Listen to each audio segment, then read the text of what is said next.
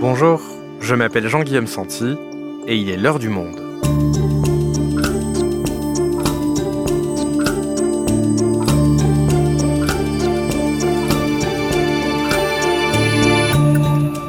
Aujourd'hui, CNews est-elle une chaîne d'information comme les autres? Depuis que Vincent Bolloré est devenu l'actionnaire principal de l'ex-iTélé, la chaîne est régulièrement épinglée par le CSA pour son manque de pluralisme. En clair, pour donner trop la parole à la droite, voire à l'extrême droite. Alors, CNews est-elle encore une chaîne d'information ou bien une chaîne d'opinion? Abel Mestre est journaliste au service politique du Monde. Il s'est posé la question que se passerait-il s'il ne s'informait qu'avec CNews? Il a mené cette grande expérience. Il nous raconte. J'ai uniquement regardé CNews pendant une semaine, un épisode produit par Claire Leys, réalisation Alexandre Ferreira. I'm ready. Super size me. Vous vous souvenez peut-être de Super Size Me. Dans ce film, sorti en 2004, le réalisateur américain Morgan Spurlock avait décidé de manger trois fois par jour au McDonald's en acceptant à chaque fois les menus XL. Le but Démontrer par l'absurde les conséquences d'une alimentation déséquilibrée. Plus le film avance, plus il grossit, les burgers le rendent malade et pourtant il devient totalement accro à McDo. Notre collègue Abel Mestre a tenté une expérience similaire. Pendant 5 jours, entre le 3 et le 7 janvier 2022, il s'est goinfré de CNews. Dans son salon, Abel reste scotché devant la chaîne de télé. Plus de quotidien, plus de radio, ni d'accès aux médias en ligne, juste la voix de Pascal Pro et des autres animateurs de la chaîne, du matin jusqu'au soir. mais c'est insupportable, enfin, votre attitude. Mais enfin, ça va pas. Mais c'est juste insupportable. Arrêtez. Camomille. Alors, quel regard porte-t-il sur le monde en s'informant avec une seule et unique chaîne? Est-ce que cela déforme sa perception de la réalité? Je peux plus animer une émission de télévision. Abel, pour commencer, est-ce que tu peux nous expliquer pourquoi tu as regardé ces news en continu? Pendant cinq jours C'était quoi l'objectif de ce challenge, entre guillemets? Alors, je suis parti du principe que la campagne euh, présidentielle de 2022 va être une campagne à part à cause notamment hein, des restrictions liées au Covid, moins de meetings, moins de terrain et avec une place prépondérante euh, pour la télévision dans ce cadre-là. Après, je me suis demandé quelle était la meilleure chaîne d'infos en continu euh, à suivre pour voir le rôle que ça peut avoir dans le débat politique. Mon choix s'est porté sur CNews pour plusieurs raisons. D'abord parce qu'un de ses anciens animateurs, qui était un de ses animateurs vedettes, hein, Éric Zemmour, est candidat à l'élection présidentielle. C'est le candidat d'extrême droite qui concurrence Marine Le Pen et qui peut rebattre toutes les cartes pour l'accession au second tour. Et ensuite, parce que Vincent Bolloré, hein, le propriétaire de la chaîne de, CNews, ne cache pas son agenda politique et veut agir dans le débat via son groupe de médias et notamment via son navire amiral CNews. Donc voilà les raisons qui t'ont poussé à, faire cette immersion. Euh, tu t'es fixé plusieurs règles pour ça. Alors raconte-nous. Alors, je me suis fixé euh, d'abord une règle horaire. Je suis parti euh, du principe qu'il fallait que j'ai une plage horaire suffisante euh, pour avoir un jugement objectif et, et, honnête. Je regardais de 9h du matin à 21h avec une pause l'après-midi. donc je commençais par Pascal Pro et l'heure des pros 1 et je finissais par Pascal Pro avec l'heure des pros 2 de 20h à 21h. Ensuite, c'était une diète médiatique de tous les autres médias. Pas de radio, pas d'autres sites d'information. Voilà, je regardais pas les réseaux sociaux à part pour consulter des messages personnels. J'ouvrais même pas ma boîte mail en fait. Je me suis coupé totalement de la rédaction euh, du Monde et du service politique et je n'allais plus aux réunions quotidiennes. Alors, je suppose que maintenant, du coup, tu connais le, nom de toutes ces émissions de, de CNews par cœur. Alors, explique-nous comment est-ce que la, grille des programmes est organisée? C'est une grille qui répète à peu près toujours la même émission. À partir de 9h du matin, donc il y a Pascal Pro qui donne un peu le là de ce que va être la journée. Les thèmes développés dans son émission autour de ses invités seront les thèmes qui seront répétés euh, dans chaque case horaire euh, de CNews. L'architecture des émissions, c'est un journaliste animateur ou une journaliste animatrice entouré de quatre invités, chroniqueurs, qui en général penchent plutôt à droite pour la majeure partie d'entre eux, avec un invité plutôt de gauche ou identifié progressiste pour être plus exact. Donc ça va de la République en marche à d'anciens euh, socialistes ou euh, d'anciens communistes ou des insoumis, mais c'est plus rare. Donc un animateur journaliste, trois chroniqueurs généralement plutôt à droite, un représentant, on va dire, de la gauche ou du progressisme, et le but étant derrière de créer des discussions animées, voire du clash, quoi, en gros. CNews se revendique d'un pluralisme, hein, c'est dans tous ces slogans publicitaires, venez avec vos convictions, vous vous ferez une opinion. Donc ça revendique une sorte de débat euh, général, euh, sauf qu'on voit que c'est un faux pluralisme, puisque non seulement la majeure partie des chroniqueurs et des invités sont plutôt à droite, voire d'extrême droite pour certains, et quand certains journalistes animateurs interviennent, c'est toujours euh, du côté de cela, quoi, du côté de la balance qui penche à droite, et il y a une sorte de hum, coalition de tout le monde contre la personne qui représente la gauche et le progressisme, et parfois ça peut être même assez virulent. Hein. Je me souviens d'un débat euh, le matin euh, chez Pascal Pro avec Coralie Dubos, donc une députée En Marche. Les 16-18 devront avoir le pass vaccinal. Oui, parce que en fait, vous avez les 16-18. C'était vraiment tendu parce que tout le monde se liguait contre elle. C'était sur le, les mesures sanitaires et c'était vraiment violent. Hein. Vous incarnez la déconnexion. Je vous aime bien, hein, mais vous incarnez la déconnexion. Bah, vous êtes un député. Les gens sur le terrain ils se disent mais ces gens sont fous en fait. Ils sont devenus je fous. vous explique. Bah oui, bah je vous le plateau parce que si vous me dites que je suis folle, je quitte Non, le plateau. je dis ils sont C'est fous. grossier. Et donc, Abel, si je comprends bien, sur CNews, les animateurs ne sont pas juste là pour arbitrer le débat, mais ils y participent, c'est ça? Oui, ils ont un statut à part parce que ils sont pas neutres. En tout cas, la plupart ne le sont pas. Je fais un, une exception de Laurence Ferrari, qui est peut-être celle qui prend le plus de distance avec euh, ses invités et les thèmes d'actualité. Mais les autres prennent position. Ce sont pas des arbitres, ils font partie du débat. Euh, ils sont pas là pour distribuer les bons et les mauvais points, ils donnent leur avis, leur analyse, etc. Et en règle générale, cette analyse penche toujours du même côté, hein, plutôt à droite. Mais finalement, Abel, en quoi est-ce un problème? Parce que dans la presse écrite, il existe des journaux d'opinion. Euh, on a euh, euh, l'Humanité à gauche, le Figaro à droite. Sur des radios comme France Inter, on peut trouver aussi des animateurs qui se revendiquent à gauche, voire très à gauche, jusqu'à Daniel Mermet il y a quelques années.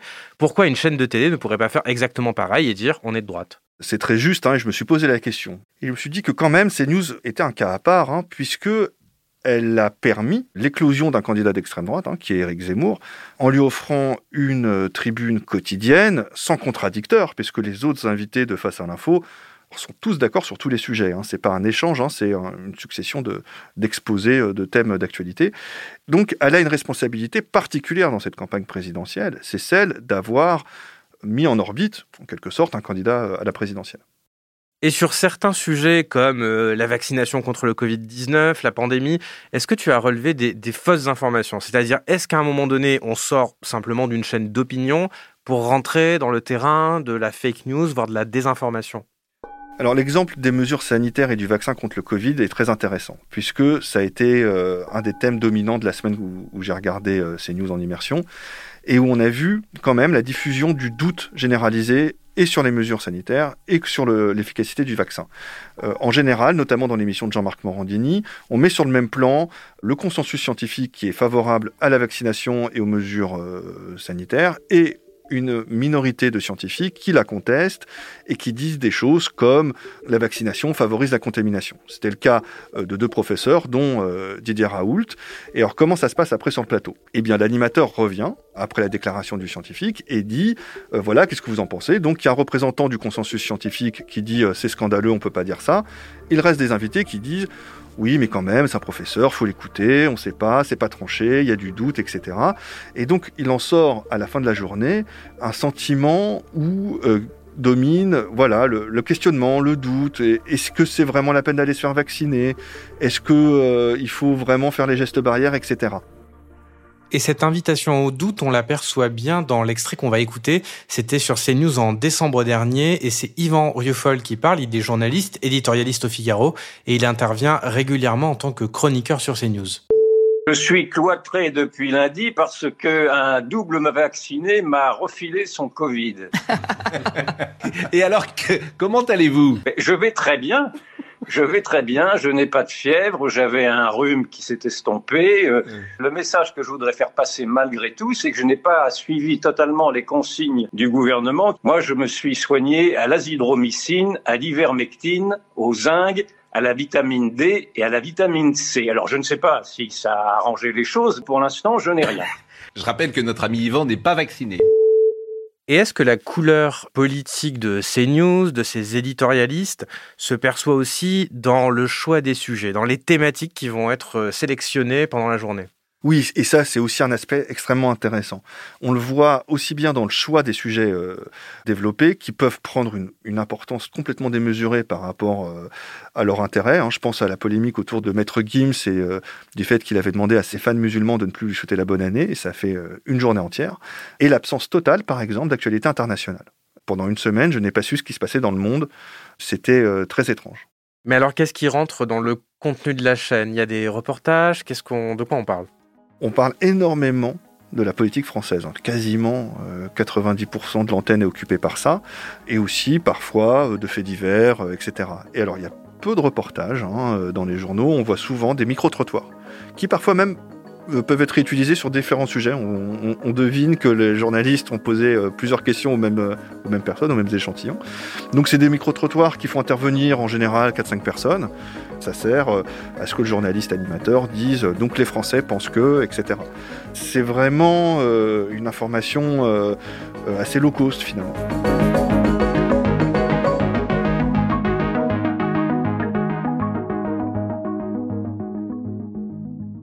Abel, tu viens de nous dire que la, politique, quelque part, est au cœur de toutes les émissions. Alors, est-ce que tu as trouvé la réponse à la question initiale que tu te posais? Est-ce que CNews fait campagne pour Éric Zemmour? Alors, c'est plus euh, subtil que ce que je pensais au départ, pour tout vous dire. En fait, CNews fait surtout campagne contre euh, Emmanuel Macron et contre l'exécutif sortant.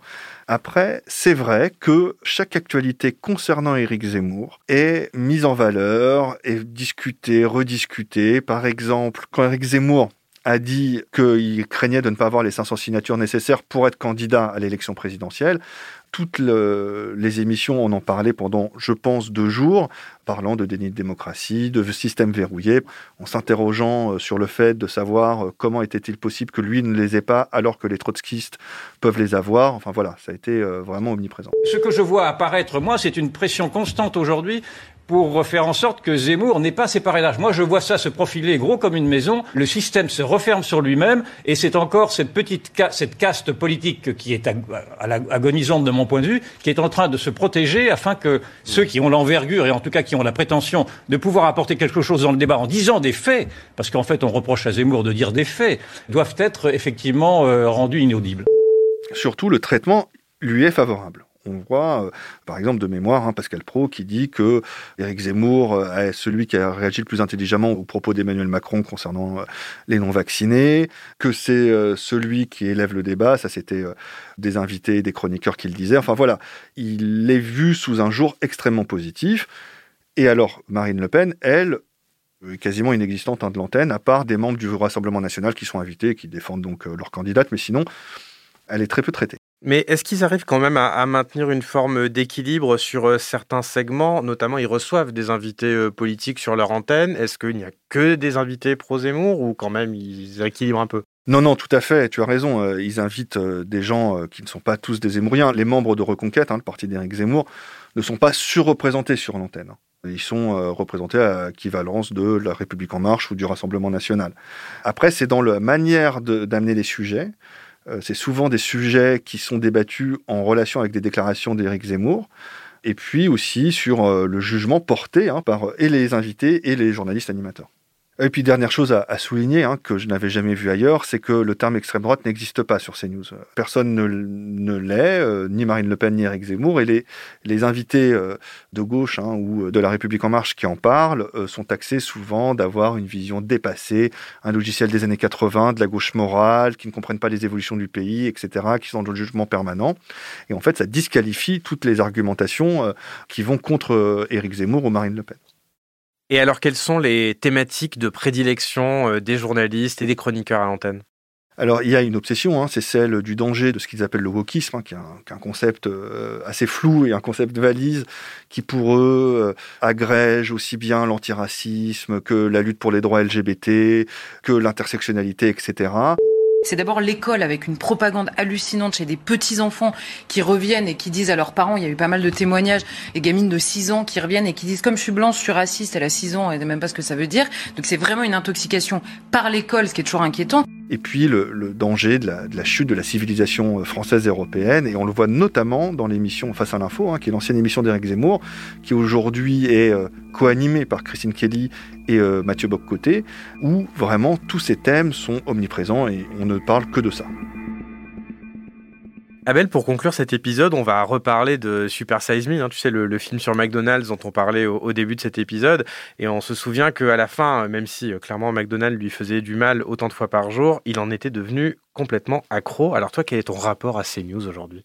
En fait, la junk news ressemble à la junk food. C'est-à-dire qu'on sait que c'est pas bien, mais on y va quand même.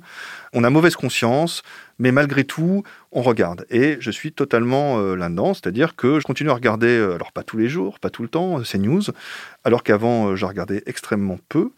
Et c'est vrai que parfois, j'allume le matin ces news et j'écoute un peu pour voir ce qu'ils disent, ce qu'ils racontent, etc. Et alors pourquoi est-ce que c'est autant addictif selon toi? C'est le clash, cette mise en scène de l'affrontement? Oui, il y a le clash qui est rigolo à regarder parce que c'est un peu un théâtre. Hein. Tout le monde euh, tient son rôle, euh, l'indigné, euh, l'accusateur, etc. Mais aussi, du point de vue du téléspectateur, il y a quelque chose qui est assez addictif, c'est l'indignation permanente qu'on peut ressentir quand on regarde une, émission comme l'heure des pros, où les gens hurlent, les gens s'invectivent, etc. Et, et on a envie de regarder jusqu'à la fin pour voir qui va gagner au final. Merci Abel. Merci.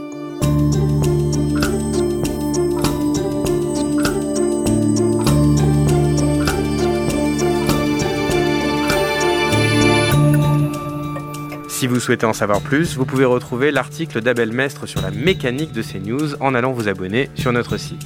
C'est la fin de L'heure du monde, le podcast quotidien d'actualité proposé par le journal Le Monde et Spotify. Pour ne rater aucun épisode, vous pouvez vous abonner gratuitement au podcast sur Spotify ou nous retrouver chaque jour sur le site et l'application lemonde.fr.